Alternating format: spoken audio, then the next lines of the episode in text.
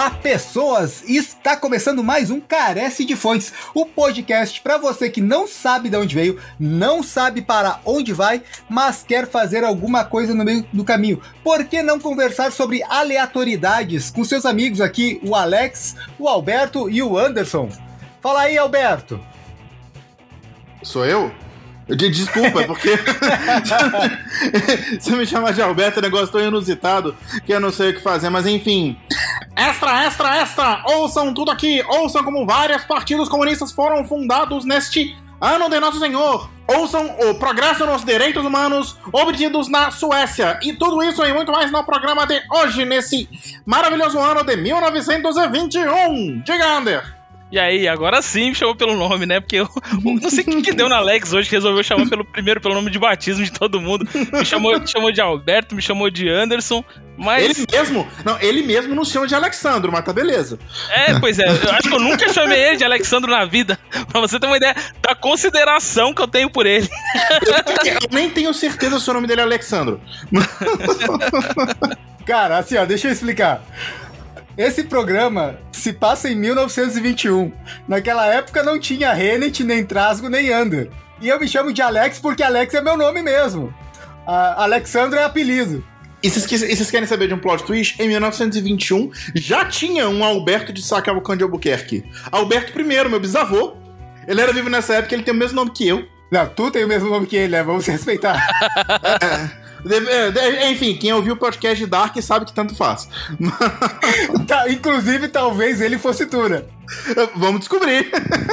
Pois é, meus amigos, este podcast se passa em 1921, ou melhor, comentaremos sobre o ano de 1921. Eu não sei de quem foi essa ideia de Jerico de escolher esse ano. Na verdade, eu sei, mas deixa pra lá. Porque eu fui ler os eventos que aconteceram em 1921 e que aninho para comentar, hein, cara? Mas eu me adianto ao assunto. Antes temos e-mail. Renet, fala aí para nós, leia o e-mail desta semana.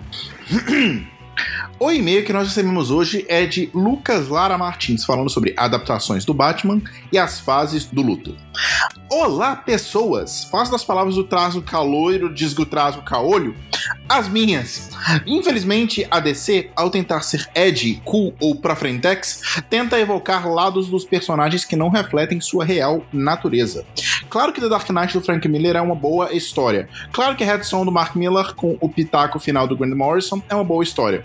Claro, mas essas histórias são versões, em universos alternativos, dos personagens com 60 anos de quadrinhos que antecipam e marcam o contexto. Lembrando, o, falando em contexto, lembrando que nós estamos falando do programa anterior sobre o Snyder Cut e as críticas que nós, que nós fizemos, onde nós dissemos que o Zack Snyder ele usa as versões dos heróis que subvertem as suas expectativas e quebram os arquétipos clássicos, sem que no cinema se, se tenha bem estabelecidos esses arquétipos clássicos. Então, uma coisa que nos quadrinhos foram feitos para subverter algo bem estabelecido, no cinema surgiu do nada, sem ter algo bem estabelecido. Então, é algo que não tem tanto poder. Enfim, ouça um programa lá que tá muito bom. E o Lucas continua dizendo aqui: Mas essas são versões em universos alternativos de personagens com 60 anos de quadrinhos que antecipam e marcam o contexto. A Warner peca e muito ao tentar estabelecer um universo em que todos ou boa parte dos personagens são inspirados nessas versões alternativas. Imaginem se a primeira história do MCU fosse o Capitão América da Hydra, ao invés do clássico herói patriota. Ou ainda uma versão do Iron Man evangélico que não bebe. Poderia ser bom? Poderia, mas o desafio é muito maior sem um universo pré-estabelecido. Eu, honestamente, estou passando pelas fases do luto com as adaptações do morcego no cinema. A negação. Não! Ben Affleck não, só uma pegadinha. Raiva. Meu Deus, que Batman mais burro! Barganha. Tá, tá, eu ignoro esses filmes e vocês trazem de volta o Nolan. Quem sabe? Depressão, acho que eu nunca mais ouvi um filme bom do Batman no cinema. E a citação? Meh. Acho que eu, em breve eu não vou ser mais público-alvo desses filmes, prefiro ler os quadrinhos mesmo. Resta esperar que o Batinson não seja tão ruim. Batinson. De qualquer forma, o podcast foi excelente como sempre, um forte abraço Lucas Lara. É, sem, sem mais adendos, concordo com tudo que ele disse. Cara, eu concordo com tudo que ele disse e eu tenho esperanças no, no Batinson. Eu acho que pelo trailer que eu vi, eu achei bacana, assim, achei massa velho. Lembrando que, pelas últimas notícias, esse Batman vai se passar na Terra 2, né? Não vai ser o, a linha de tempo oficial no cinema da DC. Mas vamos ver como é que vai ficar. E assim, comentando um pouquinho sobre uma coisa que ele falou aí, eu me sinto cada vez mais como não sendo público-alvo. Eu acho que eu tô saindo do. Da, eu tô saindo da faixa de público-alvo que as empresas de de nerdice em geral, é, cultura pop, cinema, séries e quadrinhos e livros buscam. Não sei, talvez seja, a minha vez de entrar numa crise aí, que nem o, Reddit teve uns tempos atrás aí. E, sei lá, eu tô meio que amargurado com esse negócio de público-alvo. Eu tenho certeza que eu já não sou mais público-alvo de todas essas coisas que ele citou há pelo menos um século. Mas eu apenas aceito que eu não sou mais o público-alvo, mas eu ainda gosto, apesar de tudo, e tento acompanhar, tento ver. E se algo não, não clica para mim, assim, eu simplesmente ignoro, deixo pra lá, porque eu sei que eu não sou público-alvo mesmo. Quer dizer que o Under não é público-alvo desde 1921? Que programa mais apropriado! Cara, assim, ó, o, o deixou uma excelente ponte aí pra gente chamar o programa, mas eu ainda quero fazer um adendo ao Snyder Cut. Eu quero fazer aqui o Trasgos Cut nesse episódio e vou roubar um bom trecho dele para comentar uma coisa que eu esqueci de comentar na, no nosso programa do Snyder Cut. Eu falei que ia falar sobre a música do programa e não falei. E uma comparação que eu queria fazer, eu remete a um crossover que teve nos quadrinhos da Liga da Justiça com os Vingadores. Então teve um crossover entre a Marvel e a DC. Na verdade, tiveram três, que eu lembre especificamente da Liga da Justiça e da, dos Vingadores, mas, e eu não me lembro em qual tá essa cena. Mas tem uma cena que os heróis, dois ou três heróis da Marvel, chegam no universo da DC lá, vem a estátua do Super-Homem e, e vem, tipo, uh, placas de memorial em homenagem aos heróis e tal, coisa e tal. E eles ficam embasbacados. Mas eles respeitam os heróis aqui, tipo, não são, os heróis não são perseguidos, porque se tu pegar o mote geral do universo Marvel, nos quadrinhos pelo menos, a maioria dos, dos heróis sofrem perseguição. Os X-Men, os próprios Vingadores, a Guerra Civil é, é, nos quadrinhos é sobre o governo tentando controlar a atividade de super-heróis. E se tu fizer um paralelo com o universo uh, de, DC nos quadrinhos, o super-homem é visto quase como um deus. Ele é o epíteto da bondade, do heroísmo. O Batman, ele é temido como uma criatura das trevas, mas ainda assim ele tem apoio da polícia, do, através da figura do comissário Gordon, da agente Montoya, do Bullock e tal. É, e assim funciona em, com os outros heróis também. O, os Lanternas Verdes são os uh, uh, policiais da galáxia, por assim dizer, não só da galáxia, do universo inteiro. Mesmo os heróis mais controversos, ainda assim eles são respeitados em algum nível pela população. Tu, é difícil tu ver um herói na DC que seja ogerizado com que nem o JJ Jameson ataca o Homem-Aranha, por exemplo, na Marvel, que tem um, um jornal praticamente inteiro dedicado a falar mal e dizer que o Homem-Aranha é um criminoso, na verdade. Só é. pra citar um exemplo. Isso, isso é, é, na verdade, um dos grandes diferenciais da Marvel, né? Porque os heróis da DC sempre foram muito divindades e os heróis da Marvel são tratados como seres humanos, então eles não são venerados como divindades também, né? É, são abordagens. Eu não tô dizendo nem que uma abordagem é melhor ou pior, mas o porquê que eu tô trazendo essa diferença? Porque se tu reparar na trilha sonora da Liga da Justiça no Snyder Cut, e daí eu faço a, o comentário de que faz sentido para mim aquela trilha sonora, apesar de eu não ter gostado dela, ela faz sentido naquele ambiente, porque se pega lá na cena do Batman com o Aquaman, encontrando o Aquaman. Quando o Aquaman pula no mar vai embora, tu tem praticamente um coral religioso cantando enquanto ele vai embora ali.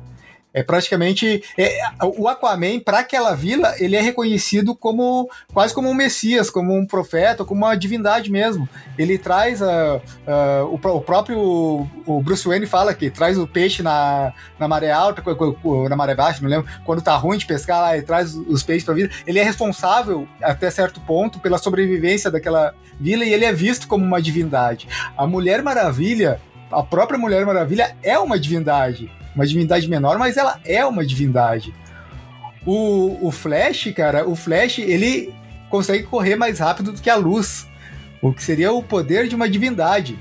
Uh, que me desculpe o Mercúrio da, da Marvel, mas não chega aos pés do Flash, porque não consegue alcançar, sabe? Na corrida mesmo. E se tu for fazendo esses paralelos aí, faz sentido que a música, a trilha sonora do Snyder Cut, seja essa espécie de ode religiosa. Uh, muitas vezes me, lem me lembrou cânticos gregorianos, a, a forma de uh, meio que solene da música se apresentar.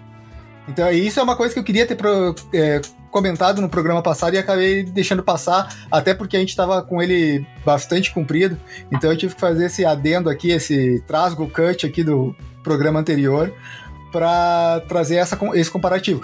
Que a Marvel e a DC veem, os personagens se veem e são vistos de forma quase opostas, formas diferentes. E essa forma quase divina de se ver os heróis da DC, para mim, justifica aquela trilha sonora escolhida pelo uh, Zack Snyder. E justifica, inclusive, aquela música Aleluia, que ele tanto gosta de botar, botou no, em todos os filmes dele, eu acho, e no trailer também, e no final da, do cut dele, ele, ele colocou também. E outra coisa, por essa visão diferente, eu acho que o humor da Marvel, que foi tentado ser colocado na versão de 2017 não combina com, com o que está sendo procurado nos heróis DC. Esse é mais um motivo pela abordagem Marvel não se encaixar no universo DC, pelo menos nesse universo que está sendo apresentado. Porque os heróis da Marvel são vistos e tratados de uma forma diferente do que os heróis da DC. Nos quadrinhos principalmente, mas dá para ver isso nos filmes também. Então, para mim, é, esse foi mais um fator de influência pro filme de 2017 ficar, ter ficado tão aquém da visão que deveria ser colocada no, no corte final a trilha sonora realmente justifica, né? Essa questão de divindade e tal. Só não justifica ser uma cena de 3 minutos de cantoria em câmera lenta, né? Isso não justifica. não, é, isso, aí, isso aí, cara, isso aí a gente vai ter que aceitar como sendo parte do, da assinatura do Zack Snyder, né? Não adianta. E falando em DC Comics, sabem quando a DC foi fundada? Em 1934.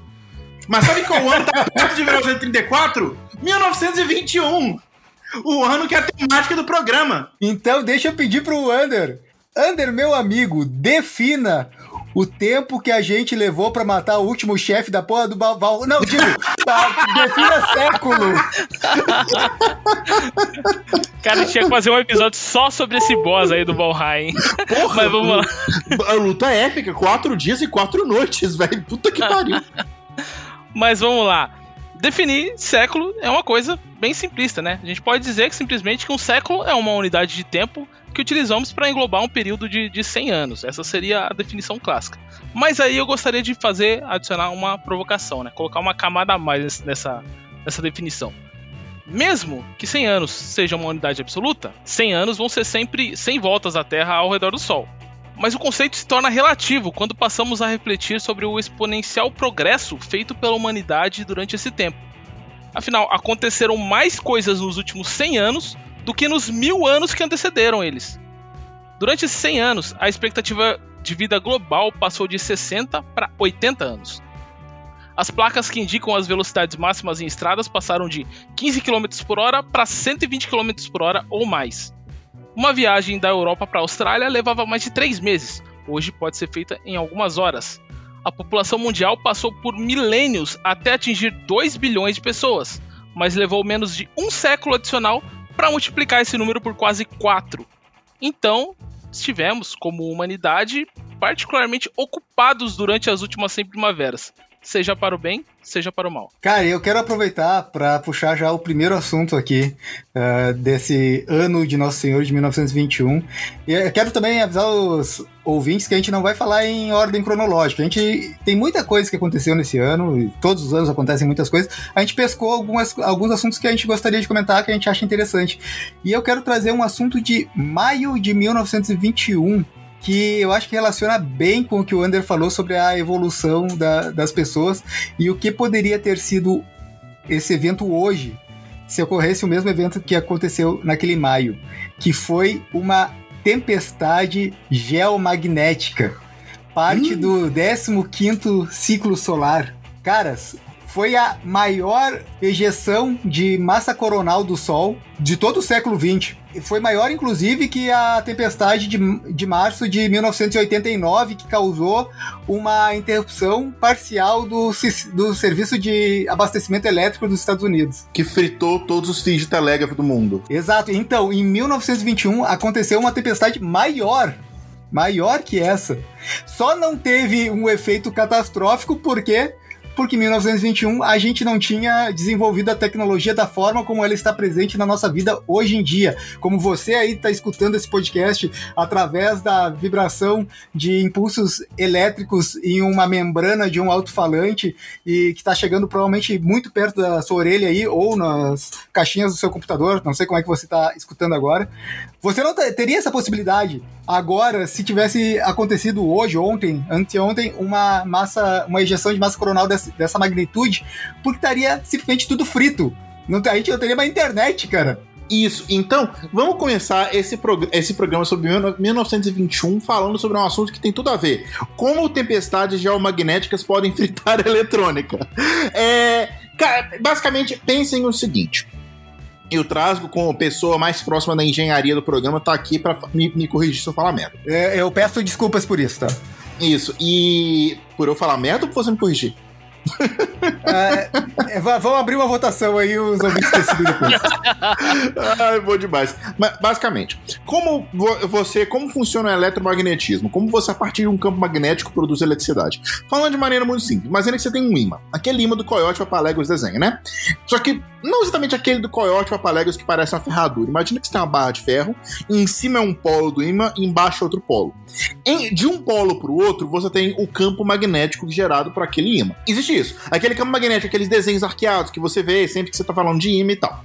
Se você tem algum material condutor de eletricidade dentro desse campo magnético, se o campo magnético ele tá variando, vamos dizer assim, se o campo magnético está se mexendo, nesse material condutor você provoca movimento de elétrons. Então, basicamente, você bota o material condutor de eletricidade e mexe um campo magnético dentro do qual está esse material, você cria dentro desse material condutor eletricidade. Até aí, considerando que eu simplifiquei muito, falei alguma merda atrás? Ah, simplificando muito, tá, tá o correto. É, a condução de elétrons ali, dá pra dizer que é condução de energia elétrica. Tá, é, ok, dá, dá, dá pra dizer, dá pra aceitar. Isso, boa. Aí a gente tem a seguinte coisa: o, a Terra tem um campo magnético. O, o, núcleo da Terra é um núcleo de ferro líquido, e esse ferro líquido ele vai ele gira, gira, gira, e esse girar cria na Terra um campo magnético que é o que protege o planeta de tempestade solar. O Sol dá umas cuspidas de partícula de vez em quando. Peraí, peraí, peraí, Anit. Tu quer dizer então que a Terra é uma gigantesca Beyblade? Exatamente, é aí que eu queria. Porra, não dá spoiler da minha explicação. Basicamente, o Sol dá umas cuspidas de partícula de vez em quando e o campo magnético da Terra é, repele essas partículas. Legal. Só que quando o Sol dá uma cuspida muito intensa dessa energia que ele joga na Terra, o campo magnético da Terra, vamos dizer assim, ele toma um sacode. E quando ele toma um sacode, a intensidade do campo muda. É algo de novo, simplificando muito, não me mata engenheiros. É como é, é, algo análogo a você movimentar esse campo magnético da Terra. E quando você movimenta um campo magnético, os materiais condutores de eletricidade dentro dele, entre aspas, produzem a eletricidade. E, e assim, toda a rede de fios que existe no planeta é uma rede de materiais que conduzem eletricidade. Então, quando o campo magnético toma esse sacode, dentro, de, dentro de todos esses fios, basicamente vai, vai circular uma eletricidade. Então, na prática, o Sol cospe o negócio na Terra, o campo magnético da Terra dá uma sacudida, e isso faz com que todos os fios de repente fiquem sobrecarregados de eletricidade. Aí os transformadores estouram, as placas queimam, porque começa a circular uma eletricidade muito grande em todos esses fios, porque a variação no campo magnético produziu isso. Porra, bicho, transformaram meu podcast de história em podcast de, de física. Tô revoltado com essa parada. É, coisa do Reddit. O Reddit fica tentando cooptar todo que é episódio de podcast. Mas assim, ó, basicamente, resumindo muito, dá pra dizer que se fosse um, um arcade de Street Fighter de rodoviária, foi o Ryu dando um Hadouken elétrico na Terra, sabe? O Sol é o Ryu e ele deu um Hadouken elétrico na Terra que fez com que todos os fios que deve, que poderiam conduzir eletricidade, mas não estavam conduzindo, gerassem automaticamente uma energia muito maior do que, era, do que os equipamentos aos quais eles estavam ligados fosse capaz de suportar. Isso, e se isso aconteceu, e vamos dizer assim, em 1921 que a gente tinha eletricidade, telégrafo, algumas lâmpadas, etc. Se fosse hoje em dia, a gente tem basicamente tudo ligado em eletricidade. Então, se isso acontecesse hoje em dia, a gente se o sistema o, o grid de energia da Terra não tiver não ativar nenhum tipo de contingência, a gente basicamente é jogado de volta nas cavernas. Tem um vídeo muito bom a respeito disso no canal do Cruz Quesado. Então recomendo horrores quem quiser dar uma procurada poder melhor. Tu tá citando de novo esse canal, cara. Depois tu escreve a porra do canal lá no, no nosso grupo do WhatsApp, que eu sempre perco 10, 15 minutos procurando entender que canal é esse. é o canal que chama In a Nutshell. E eu acho que tem algum vídeo interessante do canal Real Engineering, que fala sobre como que você pode proteger um grid de energia de uma tempestade solar. E é por causa dessa dependência do, da, da energia elétrica em tudo, que no filme Duro de Matar 4, o personagem do Kevin Smith tem o, uma forma de comunicação analógica no nerd bunker dele para poder se comunicar no caso de uma pane elétrica generalizada. Não, e assim, agora que a gente passou da parte da ciência, olha o, o efeito que esse, que esse evento em 1921 causou. Começou a aparecer a aurora boreal nos Estados Unidos. Que, tipo assim, muito mais ao sul do que seria razoável. Você imagina o nível de apocalipse, você vive, sei lá, em em Seattle e começa a aparecer a aurora boreal no seu você fala, vai, fudeu. E, e, literalmente ninguém nunca ouviu falar dessa porra aparecendo aqui. Então, Jesus, você imagina. E só para deixar claro, eu citei aqui o Duro de Matar 4, mas eu não recomendo, tá? Não assistam, não perguntem. Bom, agora que passou a parte de física, justifica essa parte de física, porque eu vou citar o primeiro fato histórico que é relacionado à física que aconteceu em 1921. Foi o ano que o Albert Einstein ganhou o prêmio Nobel da Física. Ele foi premiado em 1922, mas foi devido aos trabalhos dele de 1921, oh. que ele estava divulgando a teoria geral da relatividade e Isso, tudo mais. Mas o, antes... segundo, o, o, segundo Nobel dele, né? Não sei, foi segundo? Acho é, que foi. É, é, é, é, da relatividade geral? Se sim, é o segundo. Ele ganhou um pelo efeito fotoelétrico, não, não, eu acho. Não, foi, foi o primeiro, foi o do efeito fotoelétrico. Ah, tá. Então esse foi o primeiro. Que ele Mas ele já, tava, ele já tava divulgando, né, a teoria da relatividade geral, que é Sim. de 1915, né? É de alguns uhum. anos anteriores, então ele já estava trabalhando, divulgando, fazendo palestra, recebendo convite de universidade, já estava naquele pique geral né, para falar sobre a lei da relatividade. Né? Sim, até porque esse trabalho do efeito fotoelétrico se baseia um tanto na relatividade geral. Eu falei lei da relatividade geral, é teoria da relatividade geral. Deixa eu já corrigir Não, e ao contrário, imediatamente. E, e, e, e permita-me discordar atrás, é o contrário, tá? O efeito fotoelétrico é um trabalho que ele fez primeiro. Depois ele começou a derivar a teoria da relatividade, a partir do, Sim, do trabalho. O que, eu, o, o que eu quero dizer é, está relacionado no, no sentido que uh, o trabalho de que é apresentado que recebeu o Nobel da Física de 1921, que foi dado em 1922, que foi o efeito fotoelétrico, mas ele está relacionado à teoria da relatividade geral. Ah, sim, aí sim. Então, mas antes de, de, começar citando fatos assim, até porque a gente vai falar de tudo, né? A gente vai falar de geografia, a gente vai falar. De, já falamos sobre ciência. Então, foi um ano que aconteceu muita coisa em todas as áreas. Então, eu só queria dar um pequeno panorama geral, assim, de como estava o mundo em 1921, né? Era o pós-guerra, tinha acabado a Primeira Guerra Mundial, acabou em 1918, então fazia três anos, né? Dois, três anos, é, e o mundo estava passando por profundas mudanças políticas e geográficas. Era um período de muita incerteza, de muita polarização. Estávamos vivendo um mundo muito dividido. Olha só, parece que nada mudou, né? 1921, né? Exatamente. é que teve. É que a humanidade passou, assim, né, por, por períodos. Outro período de polarização foi durante a Guerra Fria, né? Mas em outros momentos teve mais união, né? Agora, o ano de 1921, o começo dessa década, na verdade, foi particularmente é, muito polarizado. Muito por causa do final da década anterior, né? É, e foi um período de reconstrução e transição, né? Então a gente teve muitos altos e baixos. Tava, é, começaram a acontecer coisas que viriam a estourar é, uma década depois. Mas ali, ó, foi, foi um período assim, de transição mesmo. Então, o mundo estava fervilhando nessa, nessa época, cheio, de, de, questões que a gente vai pretende explorar um pouco ao, ao, decorrer desse programa. E eu sinto que esses turbilhões vêm do, do final da década anterior, porque a gente não pode esquecer que o mundo estava lidando com o pós-guerra da Primeira Guerra Mundial. Terminou em 1918, né? Então, tudo, muito do que estava acontecendo ali vinha do mundo se reestruturando, se reorganizando para tentar se recuperar das perdas da Primeira Guerra Mundial. Cara, é, é, é, é muito fascinante como é que o século XX foi um século transformador para a humanidade, que nem o Ander falou, tanta coisa mudou de forma exponencial, sabe? Esse começo de século não deixa de ser ainda assim uma transição do velho mundo vitoriano, século XIX, para um novo mundo que assim tava tudo indo naquela, aí veio a Primeira Grande Guerra, que naquela época era só chamada de a Grande Guerra, e, e, e cuspiu o mundo, tipo assim. É, é, é, o que eu entendo é, tipo assim, o mundo tava lá seguindo naquelas tensões, aquele negócio mais ou menos, de repente chegou a Primeira Guerra, deu um tapa na cara e falou, é assim que vai ser. E você cala sua boca pro mundo. A Primeira Guerra falou isso pro mundo, sabe? Foi, foi o primeiro grande evento que deu uma pisada no que é, sei lá, deu, deu eu acho que a primeira, a, a primeira guerra deu o tom do que ia ser o século XX inteiro, tanto a Primeira Guerra quanto a Revolução Russa, que aconteceu em 1917, um pouquinho antes. Cara, assim, ó, tu citou agora que o mundo ainda tava no finalzinho ali, saindo da, da era vitoriana.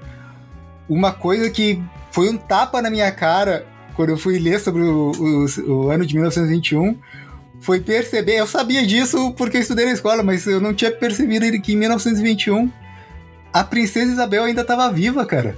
Aquela mesma princesa da abolição da escravatura, da Lei Áurea lá, tal, de 1888, ela morreu em 1921, em novembro de 1921, cara. Caralho! Então, e, e, tipo, ela é uma representação fidedigna da era vitoriana no Brasil. Se tu olhar retratações dela, é, seja por fotografias ou por ilustrações, de, pinturas, tu vai ver ali o, uma, uma mulher vitoriana.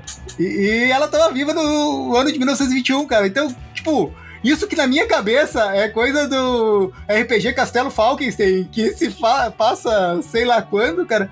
Não, é logo ali atrás. 100 anos. 100 anos é nada na história. Pois é, justamente. Tanto que 1921 foi o ano do nascimento do Duque de Edimburgo, né? O príncipe Felipe que faleceu aí recentemente, que era o marido da, da rainha Elizabeth. Ele era vivo até esse ano, ele nasceu em 1921. Então, dá para dizer que a princesa Isabel foi contemporânea ao, ao príncipe que faleceu aí semana passada.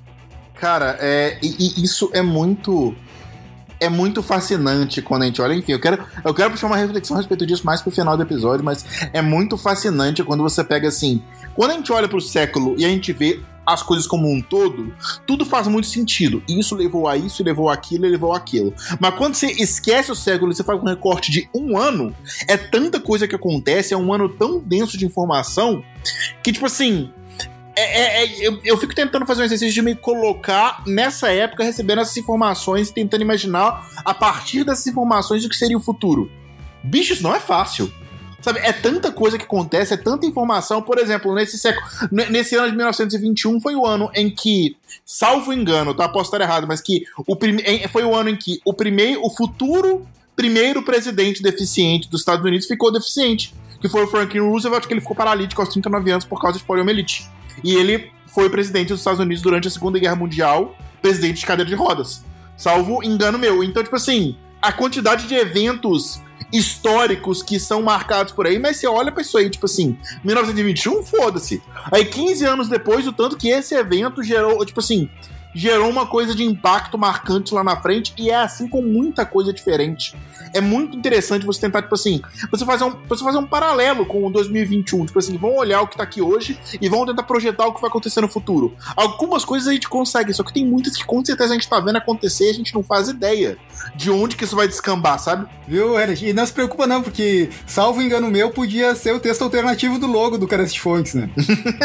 Exatamente. A informação carece de fontes, mas que eu me, de memória minha, eu acho que o Franklin Roosevelt foi o primeiro presidente deficiente dos Estados Unidos. É isso sim, tá, tá correta a informação, pelo menos, salvo engano meu. Cara, e ainda em nascimento do, do ano de 1921, eu quero citar mais um rapidamente, só pra citar.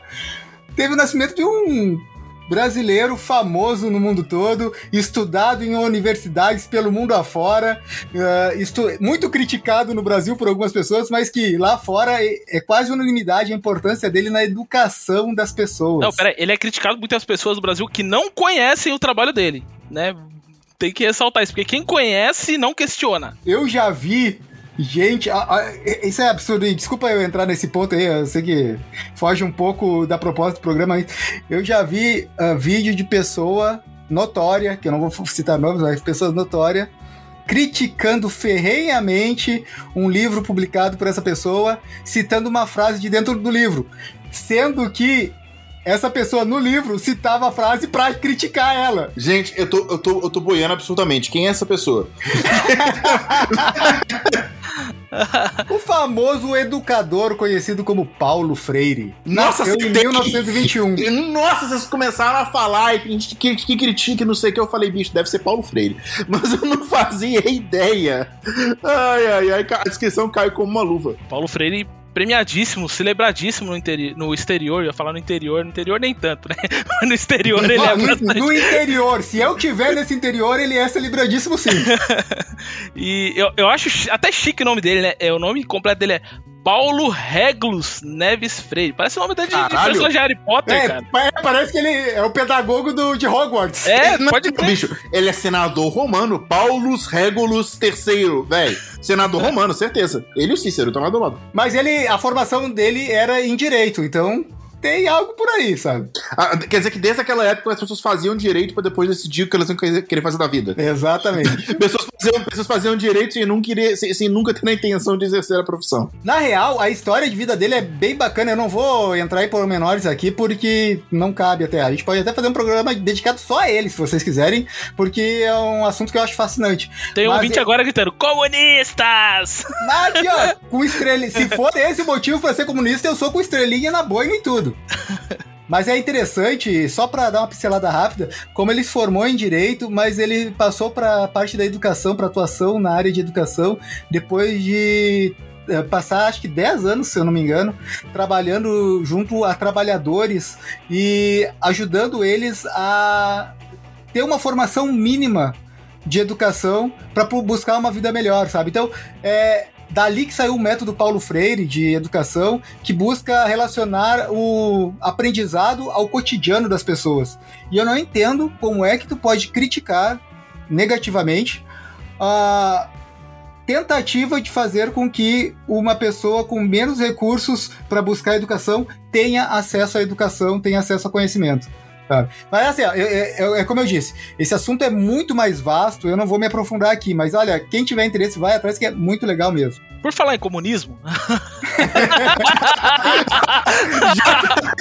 Já que a gente tá falando de comunismo, vamos, vamos mencionar um fato de que, assim, penso eu, dado que em 1917 tinha acontecido a Revolução Russa, o comunismo estava, assim, vamos dizer assim, em ascensão no mundo, a gente tem a fundação de vários part primeiros partidos comunistas de países diferentes, não é? A gente tem a- aí a fundação do Partido Comunista de Portugal, ao menos, tem alguns outros. Da tem, China, tem o da China. O da Mao Tung China. fundou o Partido Comunista Chinês, que existe até Ixi. hoje. Ixi, peraí, peraí. A gente falou de Paulo Freire e emendou pra Mao Tse Tung na sequência. Todo mundo é reacionário aqui. Estão querendo associar os dois. Pois é. E também, né, teve a fundação do Partido Comunista Chinês. E, e você falou da, da Revolução Russa, né?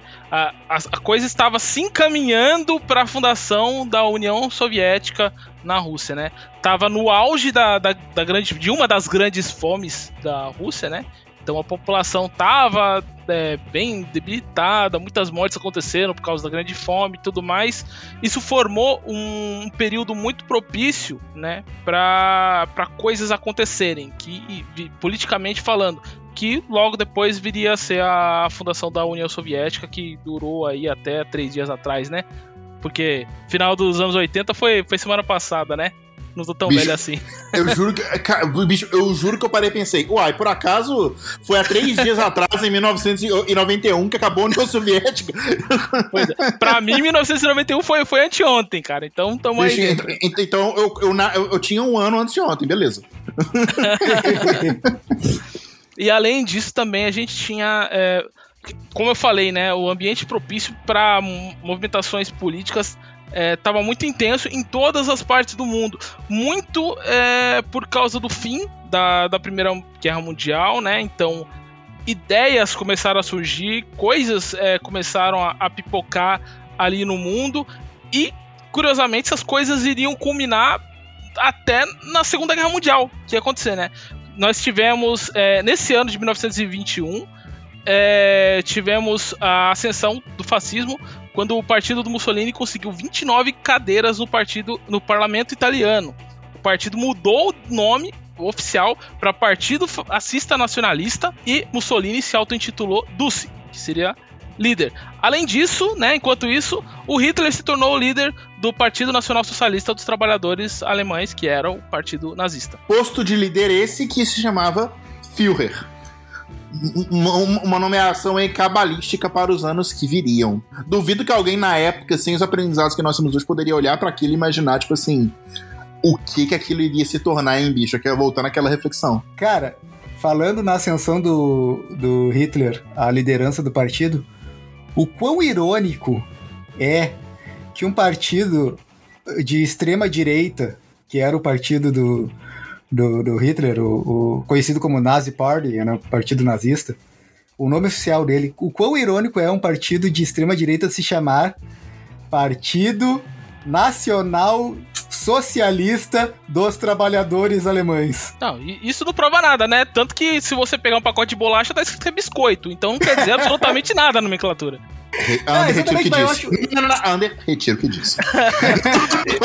eu digo mais, o pessoal fala, não, mas o nazismo, não sei o que, era, era de, de esquerda, porque tem, tem socialista no nome, não sei o que. Mas aí trazendo um paralelo, só, só um paralelo rapidinho pro Brasil. O PSDB é o Partido da Social Democracia Brasileira. O PSL, né, que é o partido que elegeu o presidente, que é de direita, é o Partido Social Liberal. Então, a palavra social no nome do partido, particularmente, não quer dizer absolutamente nada, né? É, e o Congo, o nome oficial é República Democrática do Congo, né? Mas qu quanto mais nomes bonitos tem no nome de um país, mais, pior o país é. Tipo assim, República Popular Democrática da Coreia, Coreia do Norte. Sabe? Eu acho que é esse o nome, inclusive. Então, sabe, República Democrática Popular do Congo, sei lá. Quanto mais nomes bonitos, pior fica. É, eu digo que acho irônico e até bizarro que é muita sacanagem um partido de extrema direita querer eh, colocar um nome diferente, porque no, no, diferente do que ele é, admitir o que ele é, porque ele sabe.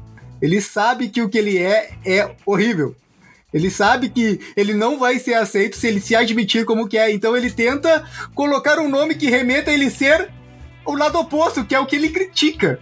Cara, é muito eu, bizarro é, isso. É, mas eu acho que eu não leio essa nomeação, esse, esse nome de partido exatamente dessa forma, porque na época, nazismo não era pra, pra época o que era hoje. Nazismo era um movimento nacionalista, um movimento supremacista, um movimento eugenista. Naquela época, esse tipo de ideia existia. Então, eu acho que isso aí foi aquele famoso real politics, sabe? Vamos dar um nome que vai ter mais apelo para atrair mais eleitor e foda-se. Foda-se se coerente, se não é coerente. É coisa que, pegando. É, é, tipo assim, PSL e tal, pegando algum, alguns exemplos aqui do Brasil, a gente vê que, tipo assim, bicho, nome de partido não significa nada. O nome de partido não é uma coisa que você associa à posição que ele vai ter no governo necessariamente. Sabe, por exemplo, é só você pensar em, nome, em termos de nome de partido. Estados Unidos é, é democratas e republicanos desde sempre. E os dois partidos já foram os opostos do que são hoje. Sabe, republicano era o partido do Abraham Lincoln, que era o partido do norte, que lutou contra o sul, e hoje em dia é o exato oposto. Então, tipo assim, Nome de partido não quer dizer porra nenhuma. Acho que a maior lição que a gente tem é isso aí. Não me. Tipo assim, é show don't tell. Eu não quero saber do seu nome, eu quero saber do que você faz. Aí eu vou te dizer quem você é. Aí a gente acha que pode concordar. Show don't tell, né? Me diga o que fazes, não me diz qualquer baboseira que tu queira colocar no teu nome. E ainda no assunto de, de comunismo, só para citar um pequeno fato aqui, foi o 1921 foi o ano da fundação da Folha de São Paulo. eu adoro! Ainda no assunto de comunismo. ainda no assunto de ainda no assunto de comunismo. é muito bom. Se você, assim, eu falo isso na, na porque é na, na, cabeça de uma galera, é assim, né? Porque se você parar pra ver, cara, não foi de São Paulo, tá absolutamente nada de comunista, né? Mas eu falei mais pelo, pela ironia da parada mesmo. Mas dentro de política ainda, eu quero citar que. É, só para citar como. como um, um ponto de marcação, né? Marcar mesmo. Em 1921, foi o sufrágio feminino na Suécia. E eu marco isso para dizer que uh, nesse período aí de 1920 uh, 18 até 1930 e poucos é onde foi acontecendo sufrágio em vários feminino em vários lugares do mundo. No Brasil veio acontecer acho que em 1933, se eu não Pô. me engano. Falando em comunismo. Sufrágio feminino aí, obviamente, é Ô, comunista. ô Ander, aproveitando aí, tu que é o historiador do programa e tu que é o definidor oficial do Carece de Fões, defina o que é o sufrágio feminino. Sufrágio, na verdade, é, foi quando é, foi determinado é, uma forma de, de votação, né? Para as mulheres, né? A, a participação da- da- das mulheres na, na vida pública através do voto. Foi dado às, às mulheres o direito de O direito votar. de votar, exatamente. E 1921 te- teve outro fato ligado à conquista das mulheres também, né? Além do, do sufrágio, foi- foram quando aconteceram os primeiros Jogos Olímpicos Femininos. Aconteceu em Monte Carlo, em Mônaco. Então só queria deixar registrado aí que hoje, hoje, hoje não, né? Esse ano completamos aí também 100 anos desde as primeiras Olimpíadas Femininas, onde cinco países disputaram, né? Apenas mas foi uma coisa que, que cresceu depois. E, e- e falando em feminismo, em feminismo não, falando em comunismo, não consigo. É, também, foi, também foi em 1921 que foi abolida a pena de morte na Suécia. Então foi o que eu brinquei lá no começo, que eu falei de direitos humanos da Suécia, também referindo tanto a esse, ao sufrágio feminino quanto a, a pena de morte. E de novo, bicho, olhando pra esse Slice of Time de 1921, a gente vê, tipo assim, eu não consigo deixar de ficar um pouco otimista com algumas coisas, porque, tipo assim, a gente tem muita coisa pra melhorar. O mundo tá muito ruim em muitos aspectos. Sabe? A gente nunca pode perder a vigilância e perder a visibilidade do que, tipo assim, do que, que a gente quer e do que não tá bom e do que tá muito ruim e do que tem que melhorar. Mas, porra, alguma coisa a gente avançou. Sabe, no início do século XX, os países estavam começando a abolir pena de morte. Hoje, pouquíssimos países ainda a têm. No início do século XX, estava tendo sufrágio feminino. Hoje em dia, pouquíssimos países não o têm. Então, assim, é um copo meio cheio e meio vazio. A gente tem que olhar pro meio vazio porque é o que a gente tem que melhorar, mas dá pra olhar o meio cheio que, tipo assim, porra, alguma coisa fez-se de bom nesse último século, sabe? Ah, cara, quando a gente. Quando, quando eu sou confrontado com esse, com esse. Com esse adágio popular do copo meio cheio, meio vazio, eu gosto de pensar que o copo tá pela metade. Por que isso? Porque a partir dali ele pode continuar enchendo ou pode ser esvaziado. Ah, eu, eu me preocupo muito porque a gente já tá no fundo do poço, tem gente tirando o pá da mochila, sabe? Pra continuar cavando. Ah, a gente tem que em 1921 tava acontecendo essas revoluções aí, tava tendo a possibilidade das mulheres voltarem a, a- a votar. Eu tava vendo, lendo aqui que foi- em 1921, na Suécia, foi a primeira vez que as mulheres votaram em 150 anos, o que me deixa espantado por duas coisas. Primeiro, as mulheres ficaram 150 anos sem poder votar, sem esse direito, cara. É um absurdo. Tu pensar que ah, alguma categoria que se colocou arbitrariamente dentro de uma caixinha ah, na classificação da humanidade não pôde votar só porque tava dentro daquela caixinha, sabe? Tipo, é um absurdo isso. E outra coisa que me espanta, também é um absurdo, é que 150 anos antes de 1921 já tinha votação? Não era tudo. ah, não era tudo tribo Mato. e homem das cavernas? E, e pior ainda, né? Que é, denota que houve uma regressão de direitos. Porque se elas votavam há 150 anos antes desse período e só depois desse tempo que elas voltaram a votar, né? Então houve uma regressão de direitos, o que nos faz pensar que a conquista de direitos ela é uma luta constante. Não é tipo, ah, conseguimos esse direito, beleza. Agora vamos. Pô, Pera aí que eu vou botar tocar o hino da social comunista pra ti. Exata- exatamente. Mas é uma verdade, cara. Se a gente deixa de lutar pelo- pelos direitos já conquistados, ele- eles voltam atrás. Alguém, alguém vai remover os direitos que você conquistou, cara. Isso é fato.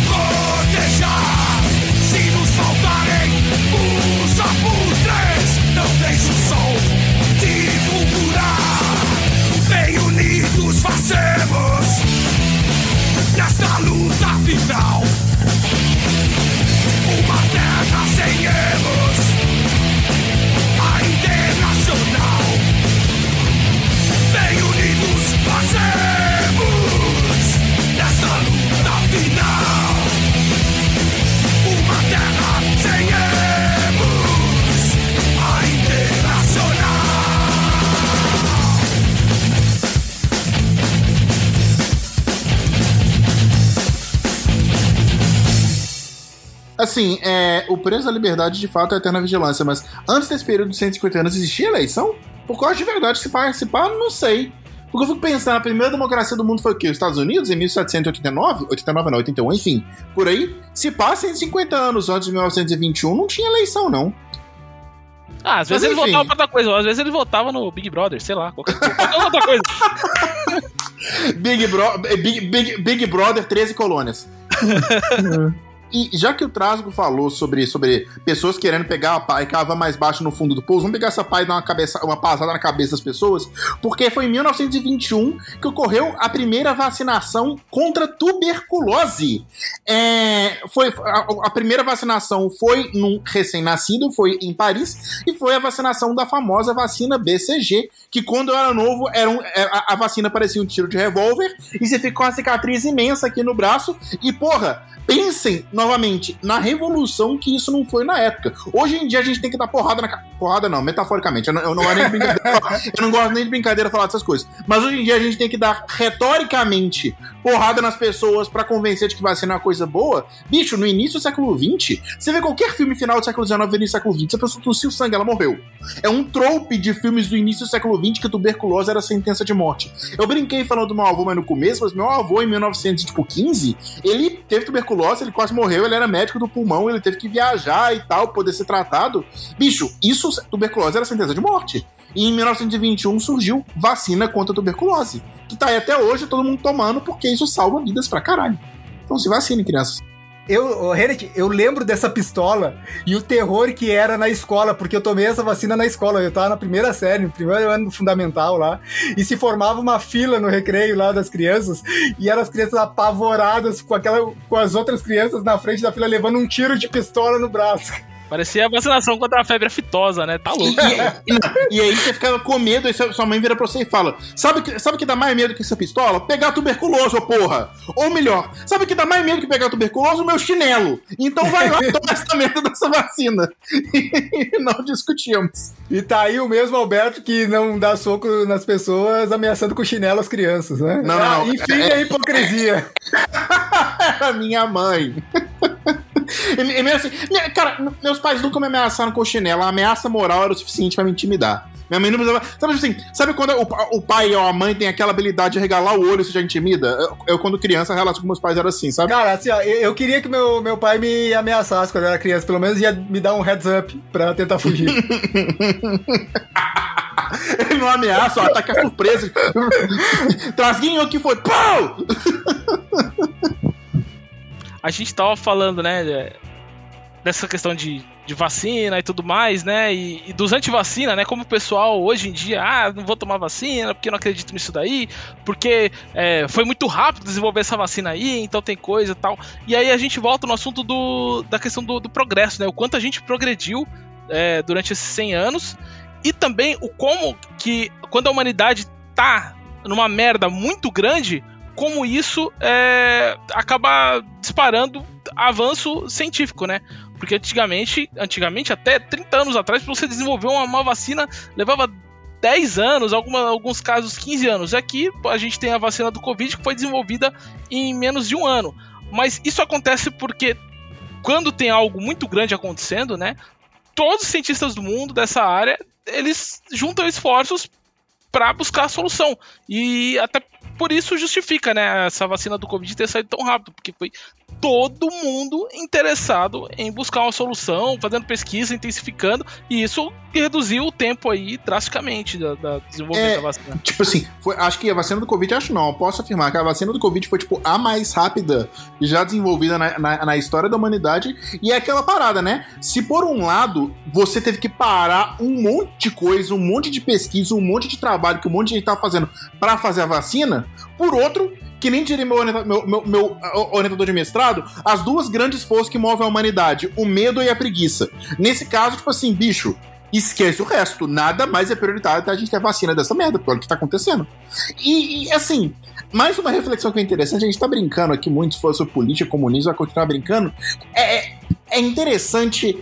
Ai, o tanto que o debate político muitas vezes é um debate que assim é, é poluído, vamos dizer assim. O que, que eu quero dizer com isso? Aqui, pe- pe- pe- pensa, por exemplo, Carés de Fontes. Nós três não temos assim o mesmo. Se a gente fizer a média das ideias aqui, o mesmo posicionamento político. Vamos dizer assim. Eu sou um cara mais liberal, o Trasga é um cara mais à esquerda, o Ander acho que também e tal. A gente tem. Se a gente for discutir, que a gente tem várias ideias que é diferentes, mas Porra, eu acho um absurdo a gente ter que, tipo assim, na hora que a gente tá falando, sei lá, de direito ao voto das mulheres, a, sei lá, a pena de morte e a vacina, a gente tem que trazer isso pra política, porque, bicho, isso pra mim não é política, sabe? Não, isso pra mim é, tipo assim, é direito humano. Quando eu digo que o debate político é uma coisa que tá poluída, é porque, tipo assim, bicho, eu não preciso ser de direita ou de esquerda ou de caralho, o que for, pra poder, tipo assim, entender que, sei lá, mulher votar é uma parada básica, que, que vacinar, que não ser contra a vacina é uma parada básica, então, enfim, é uma lamentação aí. Eu acho que isso também provavelmente era um problema em, em- em 1921, ainda é um problema nos dias de hoje. Como é que, assim, ao invés de a gente ter debate político relevante, a gente tem que perder tempo afirmando o óbvio, infelizmente. Assim, Renet, eu concordo discordando de ti, e eu não vou aprofundar muito o assunto, até porque a gente, como tu falou, a gente tem algumas visões políticas que são um pouco ah, divergentes. Mas tudo isso é política sim, porque direitos humanos é política, cara. As pessoas têm uma noção errada de política, achando que é tudo essas picuinhas que a gente vê no jornal todo dia e que se desvirtuou. Isso é politicagem, é, é diferente de política. A política, todo cidadão deveria estar envolvido com ela, todo cidadão deveria ter, numa das suas prioridades, aprender sobre política e aprender o que está acontecendo e como aplicar para melhorar a vida de toda a comunidade, de todas as pessoas. A política, ela não é só sobre um partido conseguir mais verba para eleger seus, seus representantes.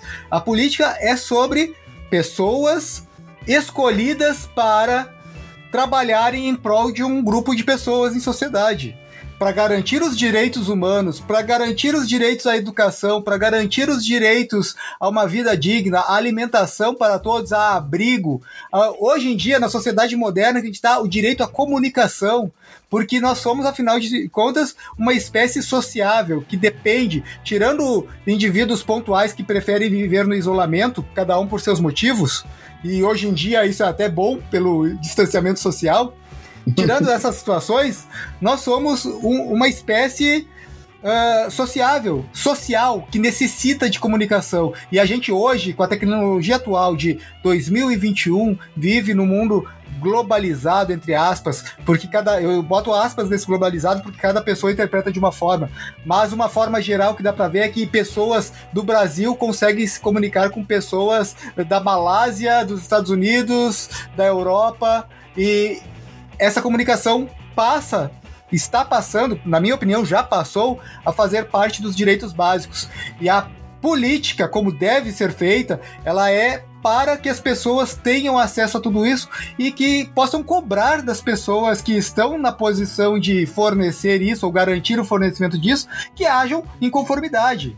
Agora, tu ter corrupção, tu ter cada um pensando naquele negócio de farinha pouca, meu mingau primeiro, ca- cada um tentando puxar a brasa pra sua sardinha, isso não é política, cara. Isso aí são pessoas mau caráter tentando se aproveitar da comunidade como um todo. Um sistema que foi criado para que as pessoas possam ter uma organização mais coerente, sendo deturpado para que meia dúzia tenha vantagem sobre todo o resto.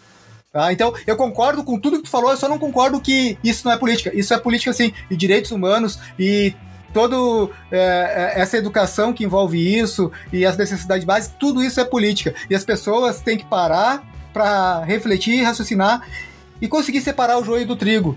Conseguir separar quem está tentando enganar as pessoas, ou as, os argumentos e as ações que tentam enganar as pessoas, daquilo que realmente vai trazer benefício para a sociedade como um todo. E lutaremos até o final, companheiros. Mas eu Falou até entendo. pra caralho, tirando a última frase. eu, eu- eu entendo. Eu entendo muito o que vocês dois falaram. É, eu, eu acho que o Renet tem razão, o, o Alex também tem razão pra falar que essas coisas não deveriam ser políticas, política, mas elas se tornam um problema a partir do momento que certas pautas se tornam política de, de apenas um partido ou de apenas um espectro político. né? Alguém São- traz, né? são coisas que deveriam ser universais para todo mundo, mas infelizmente não são, porque determinado espectro, espectro político é taxado. Ah, ah, a esquerda é, defende eh, direitos dos negros. Pô, deve ser uma coisa de, de todo mundo, todo mundo deveria, né? Mas É. não é isso que acontece. Ah, a direita defende, sei lá. Menos impostos, aí beleza. É uma coisa que interessa todo mundo. A gente quer menos impostos, mas a gente quer mais serviço, né? Então você tem que achar uma parada aí na, na balança. Não é só falar assim, ah, taxa mesmo, impo coloca imposto mesmo. Não, não é assim. Ou então, acaba com os impostos. Não é isso. Você tem que ter um debate pra chegar no meio. Esse debate é o debate político. Agora, tipo, falar, ah, mulheres não deveriam votar. Isso aí não, deve- não deveria nem ser defendido por nenhum partido político. Isso, tipo assim, eu acho que, tipo assim, o que eu quis dizer, eu concordo com tudo que vocês falaram mesmo, de novo, menos a parte de lutaremos até o fim, companheiros. Mas o que eu acho que o ponto mais que eu queria falar é que, tipo assim, eu acho um absurdo ter que esclarecer que, tipo assim, olha, nós estamos falando aqui que mulheres têm direito ao voto, não quer dizer que a gente é de esquerda ou de direita, tá? Tipo assim, bicho, tipo, tem que esclarecer isso, porra, sei lá, eu sou um cara liberal, eu defendo direito individual. É, co- não que o outro não defenda, entendeu? Mas, tipo assim, eu não.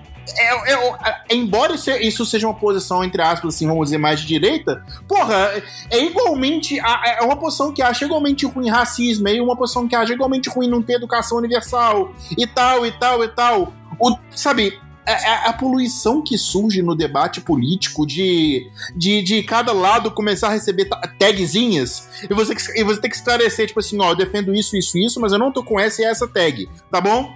Ao, ao ponto da, da vacina, cara, se tornar um debate político e falar assim: ah, se você defende a vacina, você é de esquerda. Como assim, cara? É tipo, não, velho! Puta que pariu, fraga! e, ah, e aqui, falando em, em- em política, eu tô, eu tô achando interessante, bicho, 1921 tem uma porrada de partido comunista. A gente teve o da China, a gente teve o da Espanha, a gente teve o italiano e a gente teve o de Portugal. Eu tô, tô, tô, tô, tô uma passada aqui na lista da Wikipedia. Bicho, muitos eventos de fundação de, fundação de partidos comunistas, muitos eventos importantes ali no entorno do Exército Vermelho, da União Soviética e tal. Cara, realmente foi um ano bem eventful nesse sentido. E pra sair de política, então, vamos falar de futebol? vamos, vamos falar de futebol. Em 1921 foi fundado o Palestra Itália, que viria a se tornar o Cruzeiro, time de futebol de Belo Horizonte. Pronto. Vamos voltar pra política? Tô brincando. Eu acho muito curioso que o Cruzeiro nasceu como Palestra Itália e o Palmeiras também nasceu como Palestra Itália, né? É verdade. Quem é que veio primeiro? Quem é que veio primeiro, o Palmeiras ou o Cruzeiro? O Palmeiras. Palmeiras é de 1914. Ah, então por isso que o Cruzeiro teve que trocar de nome. Ó, ó, ó, Cruzeiro, 1x0 aí, Palmeiras. Eu não deixava nada. Vamos criar a polarização, yes. São dois times que eu tenho bastante carinho, porque meu pai, quando morava em Minas, ele era cruzeirense. Aí ele se mudou pra São Paulo, né? Aí eu nasci. Aí, quando meu período que meu pai morou em São Paulo, virou palmeirense. Aí eu já nasci palmeirense. Então são os dois times do coração ali de Minas São Paulo. E interessante É. que os dois se chamam palestra, chamavam Palestra Itália. Gostei dessa. Ah, é, eu acho engraçado que, tipo assim, eu não ligo pra futebol, não torço pra ninguém, né? Mas assim, minha família é inteira atleticana e minha ex-namorada, a família dela era cruzeirense. Aí tem uma vez que eu fui num jogo do Cruzeiro com a família da minha ex-namorada. Eu me senti um agente infiltrado. Tipo assim, falando de política, eu me senti, tipo assim, sei lá, um agente da CIA na União Soviética, tipo assim, vai se me descobrirem, fudeu. Vai falar, ah, seu pai é seu pai é atleticano, você tá aqui, seu atleticano de merda. Eu ia apanhar, eu ia morrer. Ah, é, é bons tempos aqueles. É, acho que quem entende mais de futebol, quem curte mais de futebol aqui é o Under mesmo, porque ah, eu sigo mais ou menos a filosofia do Rennes e entre um time e outro eu torço pela bola.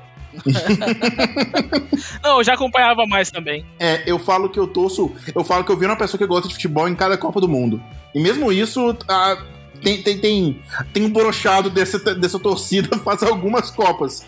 Mas é o único interesse que eu tenho pro futebol, não é para mim. Falar em, em time de futebol tal, e, e virada de casaca e essas coisas assim, né? Que a, a gente associa ao futebol. O futebol nasceu na, na Inglaterra, né, no Reino Unido.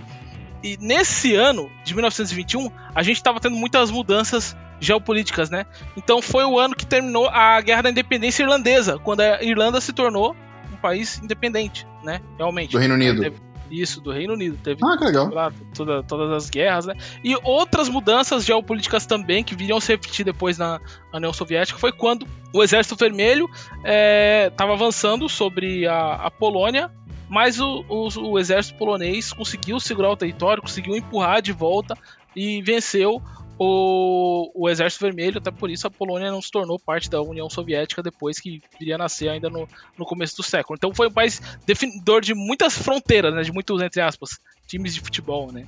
É que- ah, pronto, agora tá o Wander criticando o Exército Vermelho. Ô, seu bolsonarista de merda, não. vai- Não, isso tem um fato. Eu não critiquei, eu falei que foi por isso que eu A minha, minha bandeira jamais será vermelha. Aqui no Rio Grande do Sul, por, por exemplo, a bandeira tá preta. Já há seis semanas. Ai, bicho, não tem como. Se a gente, co- a gente consegue- acho que a gente consegue citar qualquer frase desse programa e transformar, tipo assim, distorcer pra virar posicionamento político, sabe? Quando você cita uma frase solta e transforma num posicionamento político que, tipo assim, não tem nada a ver. Esse programa vai ser aquele para qualquer quando qualquer um de nós três ficar famoso e, e entrar no ramo da política e alguém quiser cavocar no passado para buscar citações comprometedoras, vai ser esse programa aqui para distorcer. Esse é o, exatamente, esse é o programa pra tirar uma frase solta, botar fora de contexto e querer cancelar a pessoa instantaneamente. Opa, Alberto, Alberto falou de cancelar, ele é contra o cancelamento. Ele é viu? É, é muito fácil fazer isso. Vocês não estão entendendo. Eu acho que esse é o primeiro episódio do Carece de Foice que vale, falando sério, citar. As opiniões de cada membro do programa são individuais e não necessariamente representam a opinião do programa como um todo.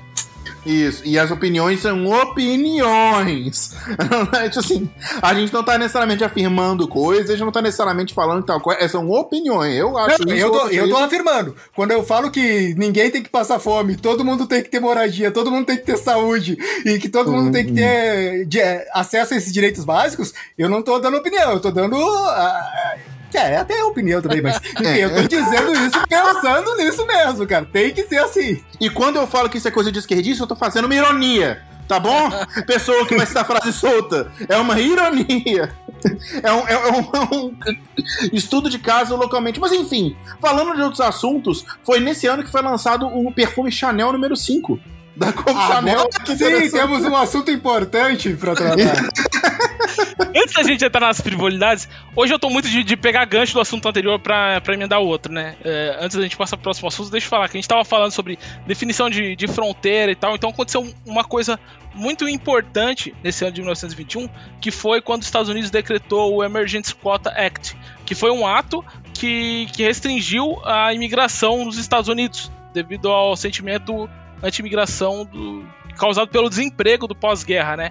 Então é, é uma política anti-imigração que até hoje a gente tem essa- esse debate aí é, vigente aí do- na fronteira do México, né? Da questão da imigração para os Estados Unidos é, é um, é um debate muito sério ainda, muito válido ainda hoje, né? E, e eu acho legal puxar, como um assunto puxa o outro, porque as coisas estão todas é, interconectadas. A gente costuma estudar a história como ah, tal fato, tal ano, tal mês, tal dia aconteceu tal coisa, mas a gente é, geralmente não para para pensar na, na implicação. Por que que aconteceu e no que que foi desencadear outra coisa, né? Então, tá tudo muito ligado. Quando a gente olha separadinho assim, a gente vê as coisas em cada caixinha.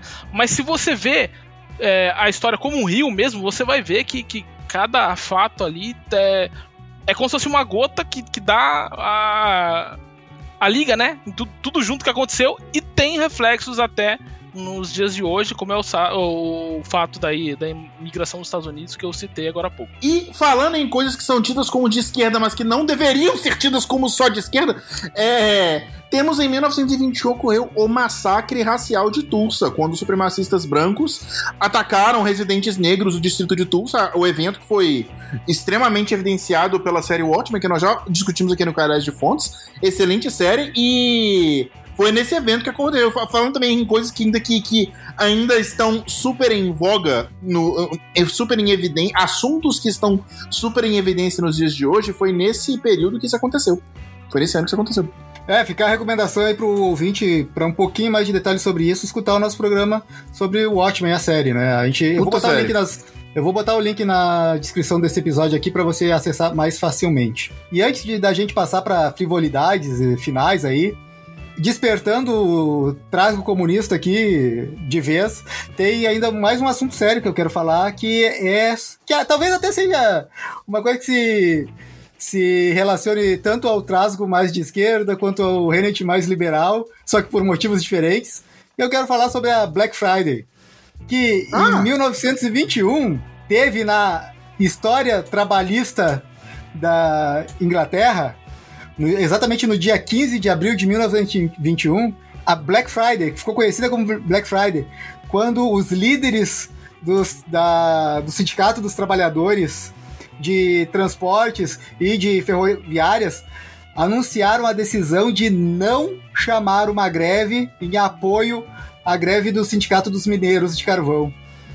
E essa data ficou conhecida como Black Friday porque, pelo sentimento que foi espalhado dentro dos trabalhadores das minas de carvão, de traição e, e quebra de solidariedade. Porque esses três sindicatos, o das transportes, trabalhadores dos transportes, trabalhadores das ferroviárias, da- da- das redes ferroviárias, e trabalhadores das minas de carvão, eles formavam um grupo ah, relativamente forte de oposição ao, aos ataques aos trabalhadores.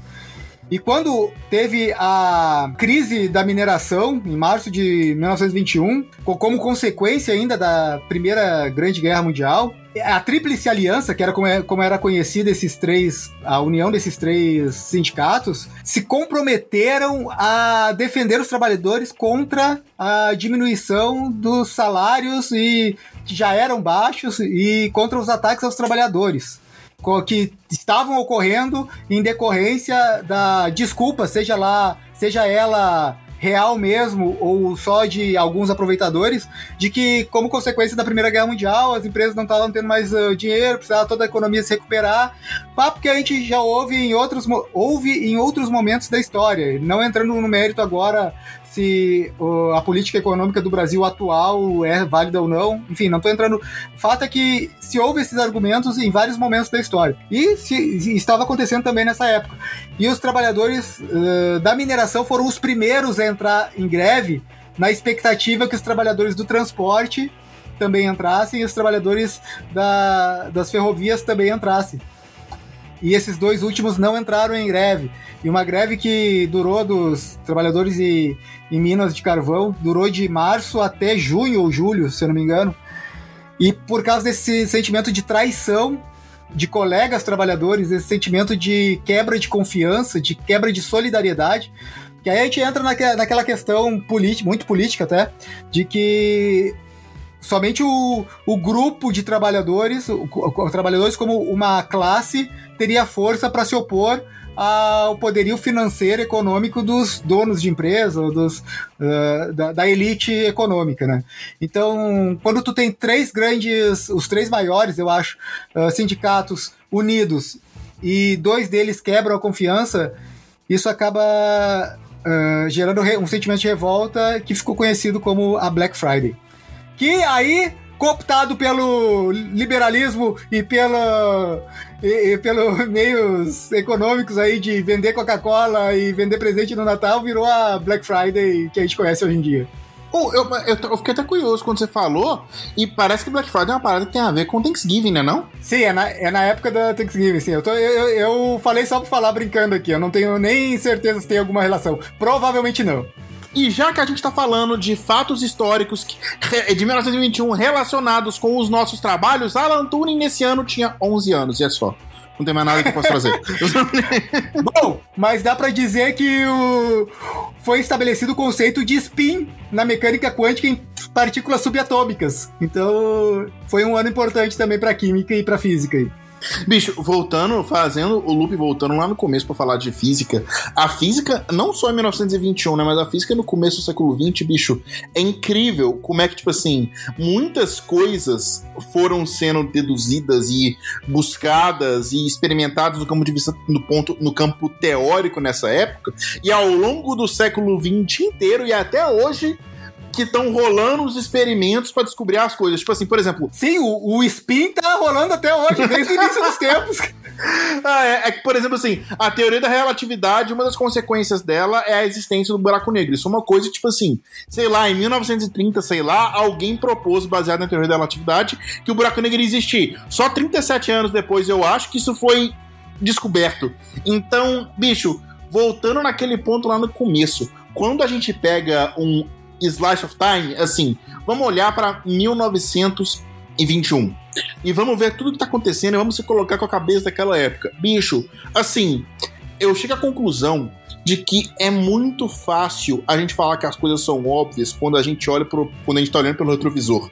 Tipo assim, quem em 1921 iria antecipar de que a Grande Guerra não ia ser a pior? E nem a última.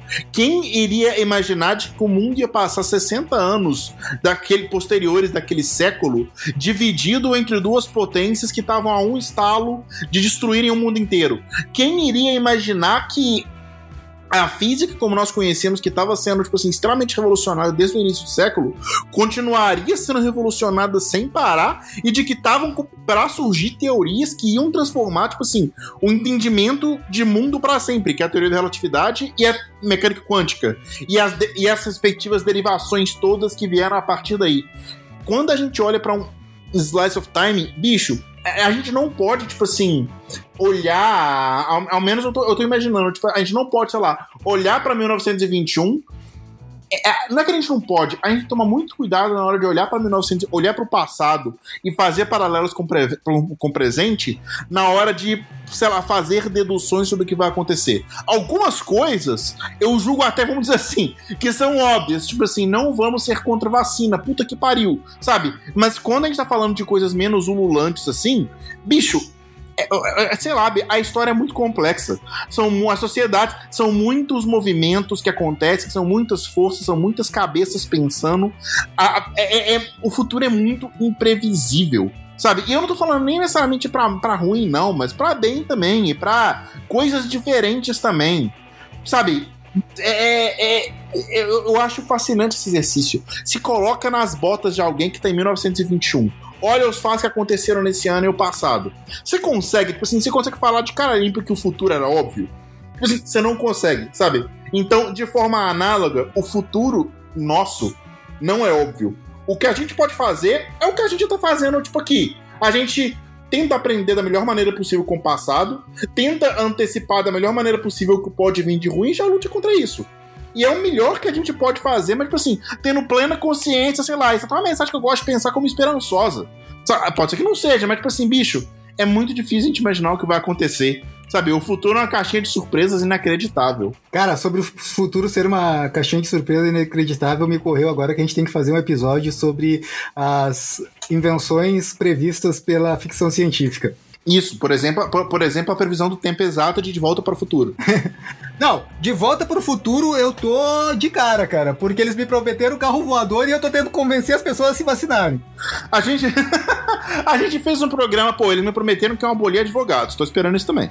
Então, no caso, é, a gente já fez um programa de De Volta para o Futuro, podia fazer, hein? Hum, a gente já fez sobre viagem no tempo, né? É, viagem no tempo. É, ai, ai, ai, mas enfim. Mas, ó, falando em cinema, agora, deixa eu puxar rapidinho, porque eu não quero encerrar esse filme sem citar que em 1921 estreou o filme The Kid, que foi o primeiro dirigido primeiro filme dirigido pelo Charlie Chaplin. É. Ah, Cara, esse filme, esse filme foi mais importante do que a galera imagina, né? Porque além de ser a estrela do, do, do Charlie Chaplin como diretor, como ator e tudo mais.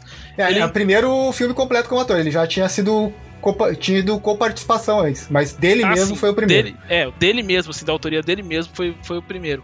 É, é, tão importante que foi o filme que ele introduziu o conceito de, de comédia dramática, né, que em inglês é chamado de dramedy, que mistura comédia e drama, lógico. Ele acreditava que fazer rir era fácil.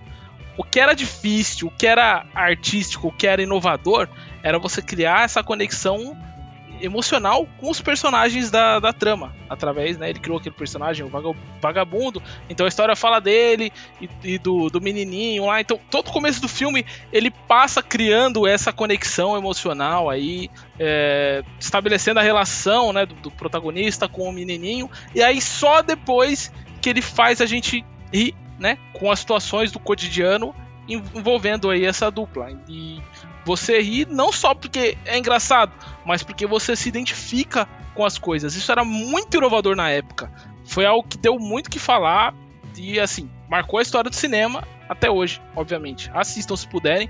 É um filme mudo, um filme de 100 anos atrás, feito há 100 anos atrás, preto e branco, mas é um filme, né, clássico, é, histórico. Assistam e não tem desculpa pra não assistir, porque eu vou botar o filme inteiro aqui no comentário que ele já tá em domínio público e acessível na internet. Bicho, quem assistiu Tempos Modernos não tem medo, não pode ter medo de filme mudo do Charlie Chaplin. Que é um filme de 100 anos e é bom pra caralho. É mu- e muito engraçado. É, não tem exatamente 100 anos porque ele é de 36, ainda falta uns 15 anos pra ele ter 100 anos. Tô só me adiantando. Ah, a gente tá falando de viagem no tempo, eu emocionei. Cara, assim, ó, eu acho que a gente, eu tô passando aqui pelas minhas anotações, acho que a gente falou tudo que eu queria falar. Tem mais coisas, muito mais coisas que aconteceram esse ano, mas não dá pra falar sobre tudo. Não sei se os senhores têm mais coisas que querem falar, eu já vou abrir a palavra para que vocês falem também.